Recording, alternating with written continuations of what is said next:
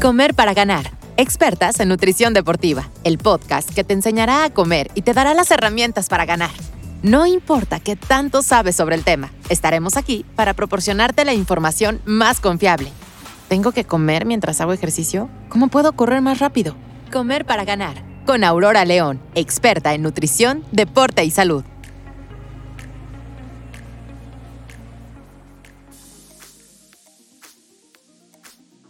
En el capítulo de hoy nos acompaña el licenciado en nutrición Diego López, mejor conocido como NutriDiego.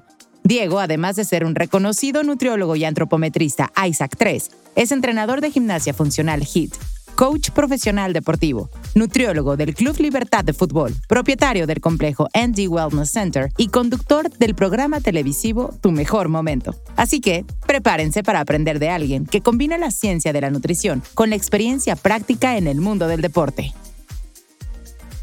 Me da muchísimo gusto tener el día de hoy a mi gran amigo Diego, como les platiqué en la introducción eh, Diego nos podría hablar de muchísimas cosas, pero vamos, el día de hoy escogí que hablemos de los, de los ultramaratones. A mí me, el día que conocí a Diego, me tuve la suerte de escuchar una charla que hizo sobre los ultratrails, cuando él se fue, cuando él llevó gente como nutriólogo a los, a los ultratrails. Entonces me gustaría que nos enfocáramos en este tema, Diego. ¿Por qué no nos platicas primero de qué se trata este tipo de carreras? Que hay mucha gente que no, no sabe. Bueno, Aurora, en realidad los traileros hoy por hoy, bueno, son deportistas, mayormente amateurs, más allá que también hay personas que, que también lo hacen de forma ya profesional con todo esto que está evolucionando, donde corren a campo travieso, van corriendo por montañas, por cerros, por senderos. Y bueno, yo creo que ustedes también ahí tienen a los taromaras que de alguna manera también figuran como dentro de los supermaratonistas, ultra traileros también, dentro de lo que es históricamente poder correr también a campo travieso, fuera de las rutas, como siempre hablamos, con distancias superiores, obviamente, a los 42 kilómetros, donde tenemos diferentes distancias y se van desarrollando, evidentemente, diferentes este, parámetros como para poder después ir planificando y eso lo vuelve muy apasionante porque tiene mucho que ver también con el contacto con la naturaleza, con las estrategias, eh, que tiene mucho que ver con las planificaciones también. Y bueno, eh, en realidad eso es lo que le hace muy apasionante también, el encontrarse con uno mismo en ese entorno natural que muchas veces este, es muy estimulante para muchas personas.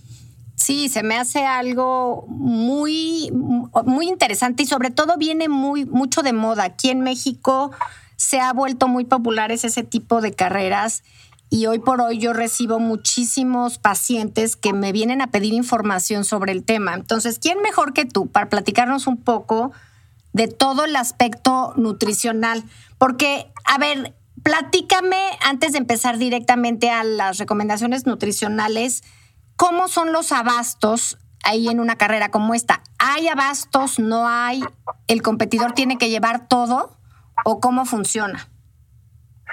Eso es muy relativo a las distancias, Aurora. Realmente nosotros cuando hablamos de ultra trail, como te decía hace rato, las distancias superan los 42 kilómetros, lo que hace prácticamente una obligación para la organización tener diferentes abastos cada ciertos kilómetros, cada 7 a 10 kilómetros aproximadamente te vas a encontrar con unos puestos. Y eso también está muy condicionado, eh, digo, el abastecimiento está muy condicionado también por el lugar, por el medio ambiente donde se va desarrollando la carrera porque nosotros acá, por ejemplo, en Paraguay, tenemos este tipo de este, competencias de 100 kilómetros o 160 kilómetros y tenemos temperaturas muy, pero muy, este, siempre digo, eh, es muy radical acá en Paraguay. O tenés 45 grados con 90% de humedad o tenés 7 eh, grados eh, en, en, algunos momentos del año. Estoy hablando obviamente de, de los lugares boscosos eh, donde tenés 3 o 4 grados de temperatura. Entonces, esa versatilidad hace que esté condicionada la cantidad de abastecimiento que pueda haber y el tipo de abastecimiento que es lo que te puedas encontrar durante las carreras. Claro, claro. Yo, eh, es lo que yo asumo. Entonces, siempre mis consejos, tú me dirás si estoy bien o no, es que todo mundo tiene que planificar y llevar su propio abasto porque no, no sabe uno qué puede encontrar en el camino o, tiene que ir preparado, sobre todo, más que nada, ¿no? Ahora, ¿cómo... Exactamente, sí.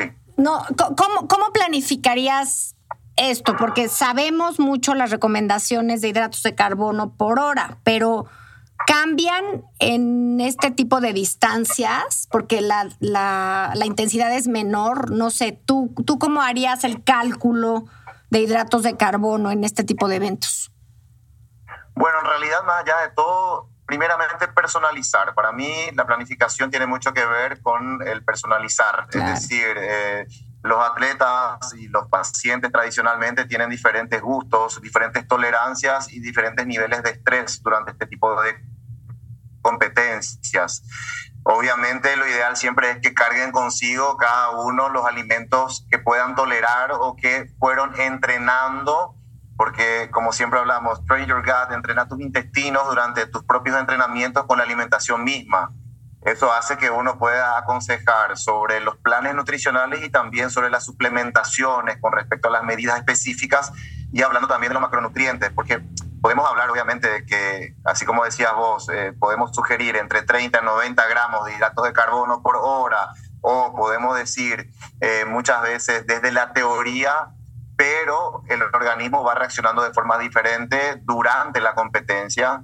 Eh, soy muy partidario de entrenar en los, en los pacientes sus sensaciones y que de alguna manera también ellos puedan ir entendiendo que la fisiología no es matemática directa, o sea, no es un 2 más 2, 4. Entonces, por eso es muy importante poder encontrar esos alimentos que vos misma estás diciendo, Aurora, con cada paciente, eh, educarles para que puedan saber también qué aportes le va a dar, ya sea de sodio, ya sea de carbohidratos, como para que también puedan ir sumando calorías, no solamente eh, eh, con, con, un macronutriente específico, sino que calorías porque hay este, competencias o carreras que son tan prolongadas que pueden hacer que evidentemente este atleta esté requiriendo mayor cantidad de calorías, lo cual hace que muchas veces uno pueda ir a una pizza o pueda ir a, alguna sopita de pollo, porque, por ejemplo, en la Patagonia, eh, que se corren 160 kilómetros o 100 kilómetros o 72 kilómetros, dependiendo de lo que hayas elegido, te encontrás en los abastecimientos con sopita de pollo, con empanadas,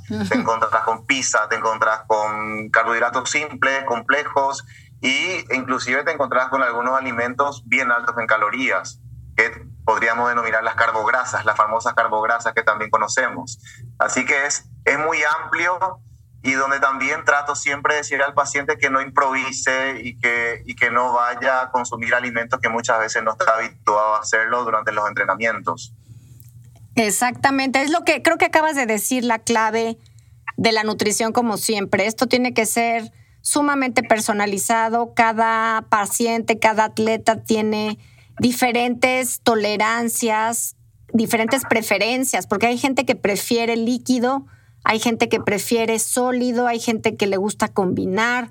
Entonces creo que acabas de decir algo sumamente importante que tiene que estar personalizado y dependiendo los gustos y entrenar todo antes. Nunca, nunca, nunca consumir algo nuevo. ¿Estamos de acuerdo? Creo que ese sería el, punto número uno. Y eso que acabas de decir de la Patagonia y las empanadas, creo que es algo bien interesante porque dependiendo del lugar, y a mí me tocó hacer una, una carrera de trail hace algún tiempo en Francia. Y los abastecimientos eran quesos, eran quesos, brie, quesos así enormes, chocolates, nueces, ¿no? O sea, como que hay que personalizar el lugar. Entonces, por eso siempre es importante que lleven cada quien sus propios abastos, ¿no? Exacto. Y, es muy interesante lo que decís, Aurora, porque, como te decía, nosotros acá en Paraguay entrenamos con temperaturas que llegan a los 35 o 40 grados centígrados.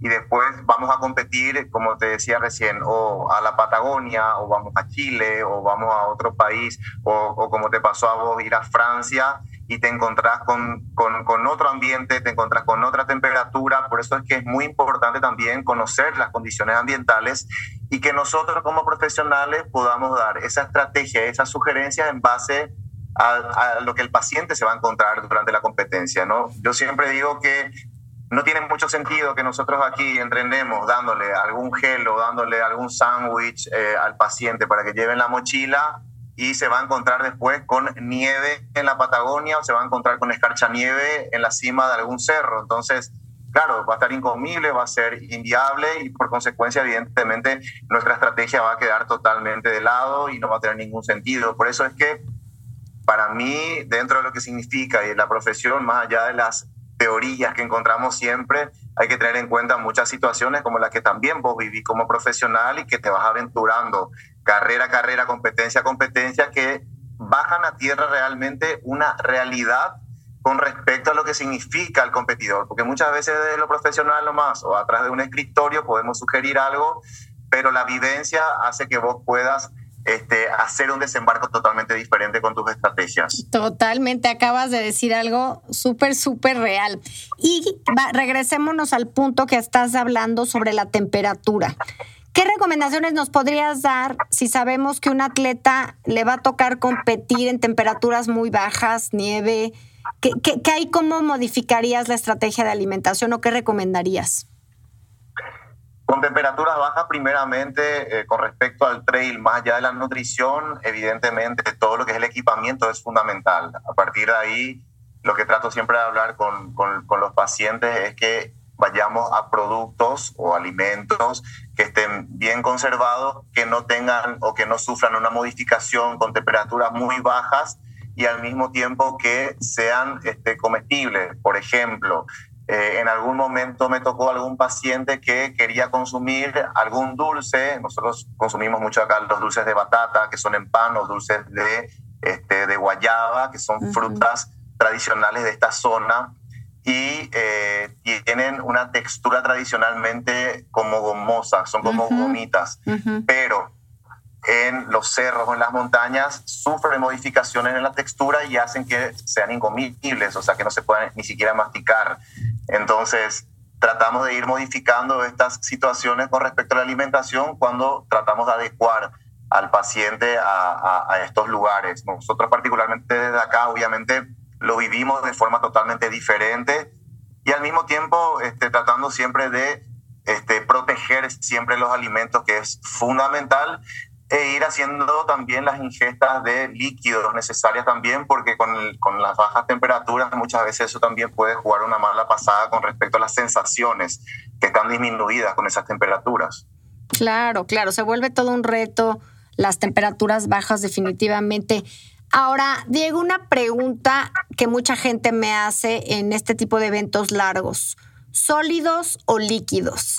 ¿Qué, qué, recomiendas? Yo tradicionalmente sugiero un poco más que, primeramente, que la carga de las mochilas no sean muy elevadas. Posteriormente, con respecto a sólidos líquidos, va a depender mucho del gusto del paciente. Más allá de que yo siempre sugiero meter algún sólido dentro de la competencia por un tema de masticación, por un tema de este, bajar la tensión en algún momento de las carreras y elegir los momentos claves para hacerlo.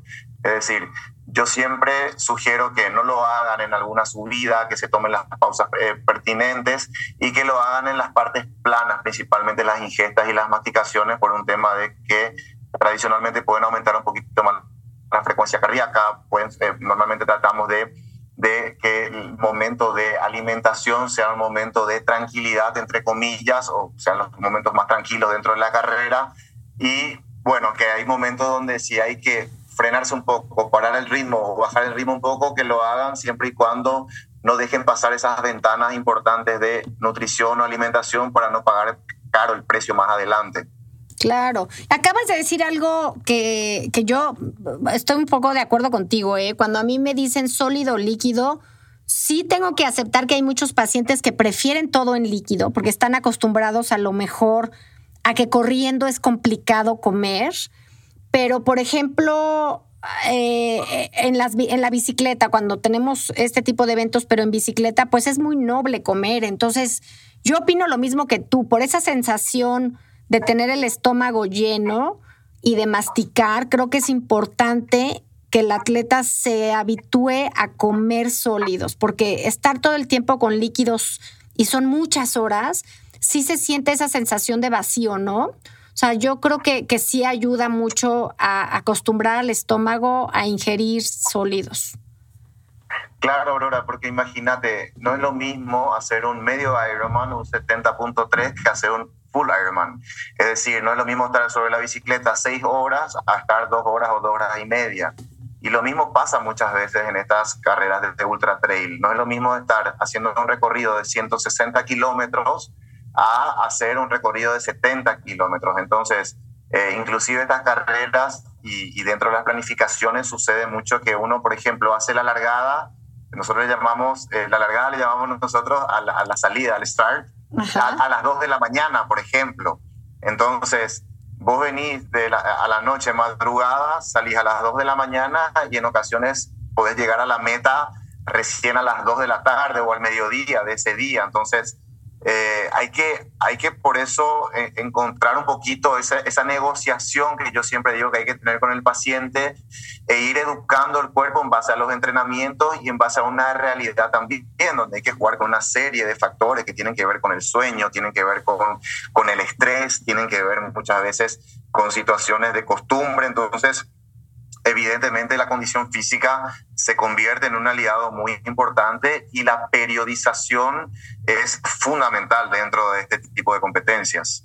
Sí, no, y tener, como dices, personalizado, cada quien. Me ha tocado, me ha tocado, la verdad, hacer planes de alimentación para este tipo de, de carreras y sí eh, es muy diferente entre uno y otro, porque hay persona que verdaderamente me dice, solo quiero líquidos, hay gente que me dice, es que a mí me gustaría meter esto. Y en fin, yo creo que llegando a ese acuerdo y a esa negociación, creo que la palabra negociación me parece muy buena, en la cual paciente, nutriólogo llega a ese acuerdo siempre y cuando se cumplan las necesidades nutricionales que requiere la carrera, ¿no? O sea, si cumplimos las necesidades de carbohidratos, de, de, de líquidos, de electrolitos, etcétera, podemos llegar a consumir incluso alimentos que ellos les gusta, que están acostumbrados y que no sería recomendable cambiárselos en último momento, ¿no? Simplemente agregar cosas que a lo mejor no, no tenían contempladas. Exacto, que no tenían contemplado y que muchas veces desconocen o que en algún momento alguien les sugirió no hacerlo. Porque sucede mucho también que este tipo de atletas, o en realidad todos los deportistas en general, eh, consumen suplementos o alimentos por contagio, llamo yo eso, ¿verdad? Porque si a uno le fue bien con algo, entonces te sugiere, y a otro le fue mal con algún alimento, te dice que no lo, que no lo consuma. Y, y, como todos somos diferentes y cada uno de nosotros tiene ya su ritmo, cada uno tiene su frecuencia, cada uno tiene una manera de desenvolverse y una estrategia diferente, que están condicionados también por las distancias, por la altimetría, por la temperatura, el medio ambiente en general, uno puede ir como profesional sugiriendo, bueno, ¿qué te parece si a partir de ahora probamos maltodextrina y no solamente geles?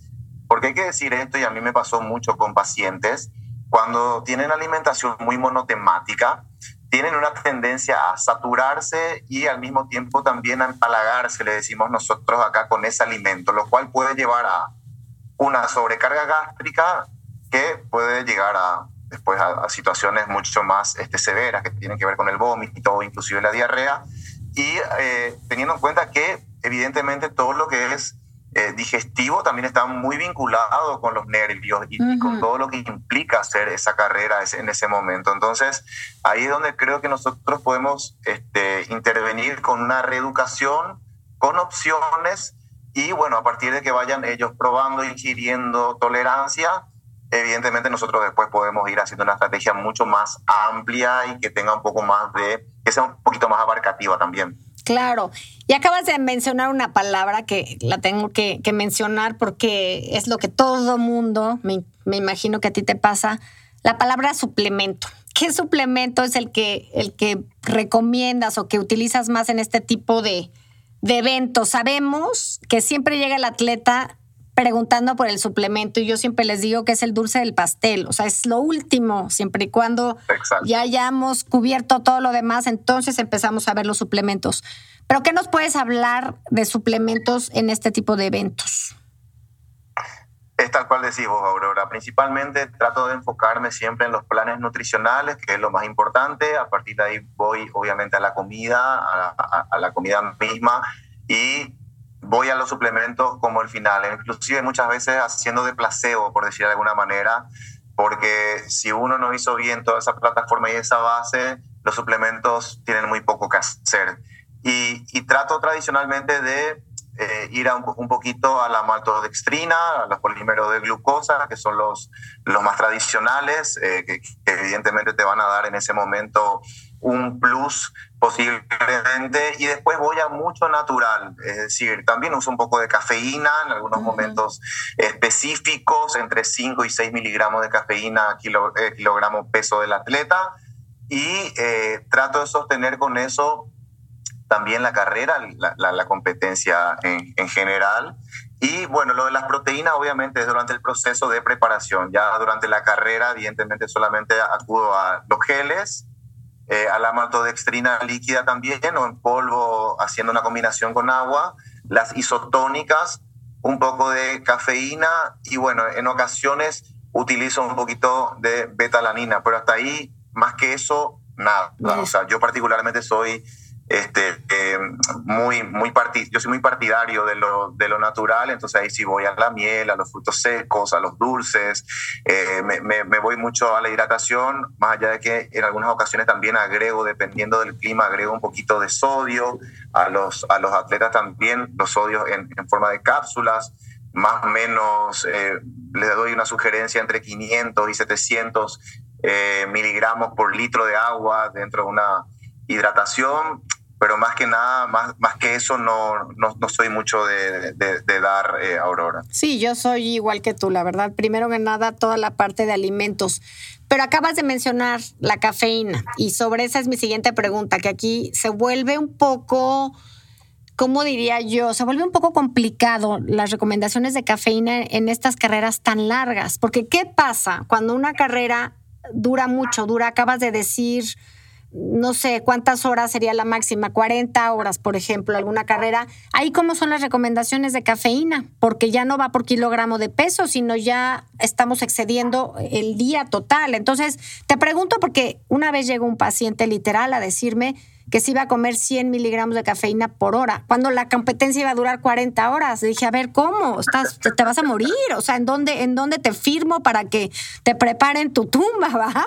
Entonces, ¿qué, ¿qué pasa ahí? Porque no es lo mismo correr un maratón y comer 100 miligramos de cafeína cada hora si va a durar 3 horas, a tomar 100 miligramos de cafeína si va a durar 40 horas. Entonces, ahí, ¿cómo, ¿cómo le explicas a la gente que la cafeína pues es únicamente como para los momentos críticos. Es que es exacto. Nosotros, lo que hago tradicionalmente, por eso es una planificación dentro de los mismos horarios que este atleta planifica o tiene pensado hacer. Por ejemplo, si tenés pensado, porque tradicionalmente vos como atleta ya tenés en la cabeza un plan de, carrera, ya sea en un triatlón, ya sea en un ultra trail, etcétera nosotros, o, cuando hicimos, por ejemplo, hace poco, eh, alguien estaba yendo hacia, hacia Calafate haciendo un poquito una, también un ultra trail y tenía como unas 20 horas de carrera. Entonces, cuando tenés unas 20 horas de carrera, yo trato de decirle, ok, en, el, en, el, en la hora en la hora 9, en la hora 10, tenés tu ventana como para tratar de ingerir tu cafeína, siempre y cuando no tengas ningún malestar y vos sientas que estás bien. Y esa, esa dosificación que acabo de mencionar la puedes también distribuir en esas horas de competencia. Entonces, con eso no nos excedemos las, recomendaciones deportivas de cafeína y al mismo tiempo también disminuimos las probabilidades de diuresis en el caso de que haya algún exceso o lo que fuera, porque también sabemos que la cafeína, más allá de que pueda generar algún tipo de sobrecarga, eh, o, en algunas personas también puede generar un poquito de malestar si es que se excede en las cantidades, porque me pasó con atletas, también puede eh, generar eh, un poquito de diuresis. Entonces, trato un poquito de mantenerme en esa dosis aurora, pero dentro de ese rango de tiempo. Trato, y esto es algo que quiero acotar, siempre digo esto, ¿qué tanto puede mejorar el rendimiento, eh, el poder este, consumir este suplemento? Ante la duda, no los consumo y, y, soy más partidario de ir por la estrategia nutricional y no tomar riesgos innecesarios. Me parece totalmente acertado lo que estás diciendo y sí, creo que voy a hacer un capítulo más adelante otra vez sobre la cafeína específicamente porque la gente en verdad valora la cafeína como si fuera el, ya sabes, el, el oro escondido. Yo no sé, y creen que con la cafeína van a solucionar todos los problemas cuando, por otro lado, puede causar más problemas que beneficios, ¿no? Entonces, en este tipo de carreras creo que hay que tener mucho cuidado en las recomendaciones de cafeína y mandarlas específicamente en ciertos puntos críticos de la carrera, cuando el atleta está mucho, muy cansado, cuando empieza a tener fatiga, sueño, etcétera. Pero bueno, creo que, creo que dijiste algo importantísimo. Y Diego, se nos está acabando el tiempo. A mí me da mucha tristeza. Y te quiero hacer una cordial invitación para que podamos seguir hablando de todas tus experiencias más adelante en otro capítulo, pero sin dejar, por favor, de que me menciones eh, primero que nada, una conclusión de cuáles serían tus recomendaciones finales sobre esto y acabando que nos dejaras tus, tus redes sociales para que la gente te pueda seguir. Gracias, Aurora. Para mí un placer cuando quieras. Espero que le haya servido a la gente un poco de, de lo que pudimos hablar. Es muy enriquecedor también escucharte y, y, que vayas de forma paralela también poniendo ejemplos personales y de pacientes. Para mí es muy enriquecedor. Y, principalmente, bueno, decir que de alguna manera este, estamos tratando de ser siempre un soporte para los deportistas, inclusive haciendo estos deportes para saber un poco lo que se siente, ¿verdad, Aurora? Sí, sí, yo eh, sé que tú los haces. en tu caso personal, prácticamente como profesional o como profesional, porque sos una supercampeona de maratones y en triatlones y en todo. Y en mi caso, bueno, conociendo un poco más y explorando todo, ya un poco más alejado del deporte profesional, pero haciendo estos deportes que tanto me apasionan también. Primeramente, entender que periodizar es fundamental y que las estrategias tienen que ser el punto de partida para todo. ¿sí? La, periodización, el poder este, hacer ese, ese match entre el entrenamiento, tu dieta, tu descanso y todo lo que vayas a llevar adelante sin olvidar que esto hay que integrar a la vida del día a día de cada una de las personas, porque mucha gente que hace este tipo de deportes también tiene su trabajo aparte, tiene su familia y tiene otros aspectos más. Entonces, eh, más allá de que nosotros podamos hablar de todas estas estrategias deportivas, eh, supongo que muchos amateurs también vienen haciendo esto o lo hacen también de forma recreativa. Y a partir de ahí, durante la maratón, tener en cuenta, o ultramaratones, tener en cuenta los ritmos, eh, preferencias personales y, y, aislarse con uno mismo, siendo asesorado por un profesional, probar tolerancias de los diferentes alimentos, también ver los contenidos de hidratos de carbono, evidentemente, y calorías en la dieta, en la dieta habitual, y tratar de tener un número adecuado de veces, de haber practicado con éxito este plan de nutrición de carrera. Mi, mi sugerencia es 8 a 10 semanas antes ya tener un poquito este, asimilado qué es lo que voy a hacer durante la carrera, ¿verdad? Sin, tener, sin dejar de lado a lo que es muy importante, que es el clima donde voy a ir a hacer estas competencias. Y bueno, como decimos en, en nutrición, eh, los intestinos también se entrenan, así que este, a prepararse y a entrenar los intestinos con una buena nutrición también antes de estas, de estas competencias. Exacto. Diego, tus, tus redes, por favor, porque la gente ya te quiere, te quiere ver dónde, dónde te puede seguir. Bueno, me siguen en, Instagram, estoy como arroba NutriDiego. En, en, Facebook estoy en la fanpage como LIC del licenciado Diego López. Y también me encuentran en ex, o sea, en, ex Twitter, o no sé si sigue siendo Twitter, me encuentran como NutriDiego también. Así que muchísimas gracias, Aurora. Un placer y un, un saludo muy grande a, a todos mis amigos en México y espero estar pronto por ahí también. Seguramente aquí te veremos pronto, mi querido Diego. Y pues sin antes darle las gracias a la Federación Mexicana de Nutrición Deportiva, a Deporte y a todos los que hacen posible la realización de este podcast. Pues gracias por todo, Diego. Seguramente te voy a buscar más adelante y estamos en contacto. Estamos en contacto, Laura. Un beso y un abrazo enorme. Gracias. Esto fue Comer para Ganar un episodio más hablando de lo que sí es verdad en temas de nutrición, deporte y salud con Aurora León. Síguenos en arroba comer para ganar.